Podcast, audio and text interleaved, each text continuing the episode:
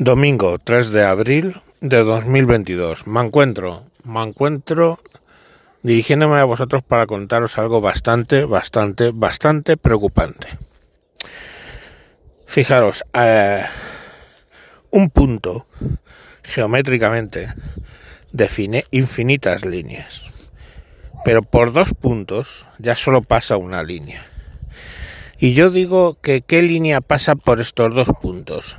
Punto número uno, pese a mm, el problema que ha generado con nuestro vendedor más importante de gas, unilateralmente sin preguntar al Parlamento ni nada, Pedro Sánchez el Felón envió una carta a Marruecos diciendo que reconocía la solución autonómica para el Sáhara la tesis de los Estados Unidos, la tesis actual de Marruecos, en contra de lo que dice la ONU, en contra de la política durante 50 años, 40 años y pico de democracia española, de cientos de años eh, de política española, pues de repente decide él, sin consultar absolutamente a nadie, mandar esa carta. Ahí tenemos un punto. Por ese único punto pueden pasar miles de líneas, millones infinitas. Pero ahora aparece otro punto que no conocéis y vais a conocer aquí por, quiero pensar que de primicia. Se están, en cada asentamiento humano, una cosa que aparece son los cementerios, ¿verdad? Porque lógicamente los seres humanos morimos y nos entierran. Bueno, pues fijaros con esto. En todas las plazas, peñones, islas del norte de África, bajo soberanía española, lógicamente hay cementerios. Se ha dado orden y se está haciendo, sin ninguna publicidad, de trasladar a todos esos muertos, a toda esa gente enterrada en esas plazas, a cementerios de la península. ¿Vale? Y yo digo, ya tenemos dos puntos. Y esos dos puntos marcan una línea recta. ¿Y esa línea cuál es? Esa línea es que Pedro Sánchez el Fenón, sin preguntar a nadie, va a ceder esas plazas a Marruecos. Y donde lo habéis escuchado por primera vez es aquí, ¿vale? Pedro Sánchez el Fenón, sin consultar a nadie, va a ceder las plazas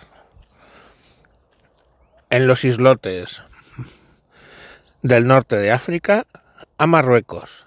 Y hablamos de algunos importantes, como el Peñón de Vélez de la Gomera, las Chafarinas, en fin, un montón de ellos. El famoso perejil. El famoso perejil era un islote abandonado pero ni Vélez de la Gomera ni las chafarinas están deshabitadas.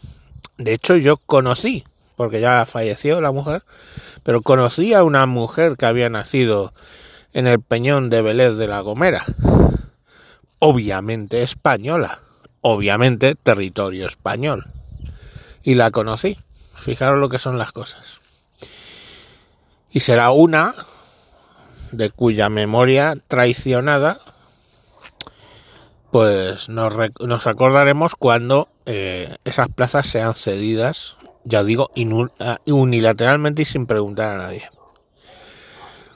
¿Qué gana el felón con esto? No lo sé. No lo sé. Eh, chuparle la polla a los americanos. Pero joder, hay mil formas. Lo hemos hecho mil veces. Pero no cediendo territorio español porque ¿cuál va a ser el plan? Eh, os cedemos, o sea, es que es el plan es absurdo de niño, de os cedemos los peñones para que no reclaméis Ceuta y Melilla, o los peñones son el aperitivo de Ceuta y Melilla. ¿Y Canarias? Porque Canarias también lo reclaman. Entonces, ¿dónde va a acabar esto?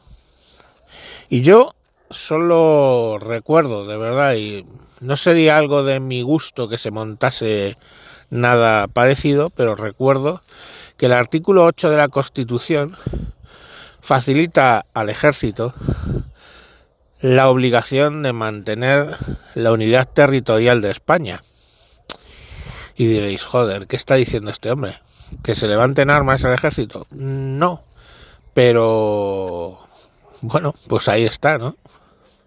Han jurado proteger la Constitución, tanto el uno como el otro. Y en la Constitución está la unidad territorial de España. Y habrá algún exaltado, quiero pensar, no de los que escuchen esto, pero sí conoceréis algún exaltado que por mor de la proximidad geográfica diga que eso quiere hay que devolverlo a Marruecos, devolverlo como si alguna vez fue de Marruecos. Marruecos no existía cuando eso pasó a ser tierra española. Yo os pongo un ejemplo. Francia. Imaginaros que mañana Francia reclama toda Navarra, también muy próxima, o sea, limítrofe con Francia, ¿no? Igual que limítrofe con Marruecos está Ceuta y Melilla y las chafarinas. Y mañana llega Francia y reclama Navarra porque eh, Navarra fue parte de Francia y pues lo reclama. ¿Qué le diríamos? Hombre, Navarra fue parte de Francia, sí. Eh, pero es española desde 1512. 1512. Hace más de 500 años. ¿Vale? 510 años para ser exactos. Que Navarra es española. Pues sabéis que esos peñones, Chafarinas, eh, de la Gomera, Ceuta, por supuesto, Melilla, Ceuta, Ceuta no, ahora explico Ceuta, Melilla, todo eso son plazas españolas desde 1470, 1460, 1480, o sea, desde la época de los reyes católicos. Y Ceuta era portuguesa, ¿vale? También desde esas fechas, o incluso un pelín anteriores, era portuguesa y hasta el reinado de Felipe II, quiero recordar, o algo así, que fue que nos la cedieron a los españoles.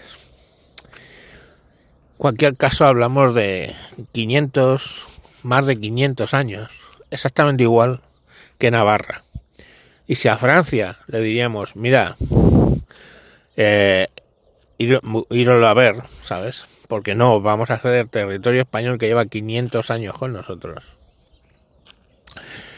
Pues no entiendo por qué con Ceuta, Melilla, las Chafarinas, el Peñón Vélez de la Gomera y todas las plazas españolas en el norte de África se las vamos a ceder. Pero es lo que va a pasar. Ya os lo digo. Os lo dijo, me encuentro el 3 de abril del 2022. Así que esa película que había de, con, con, el título de Morirás en chafarinas, pues me temo que a la larga ningún español más va a morir en chafarinas y los que murieron en chafarinas y están enterrados en chafarinas, ya os digo, se están desenterrando, exhumando, que se dice técnicamente y enterrándolos de nuevo en cementerios en la península.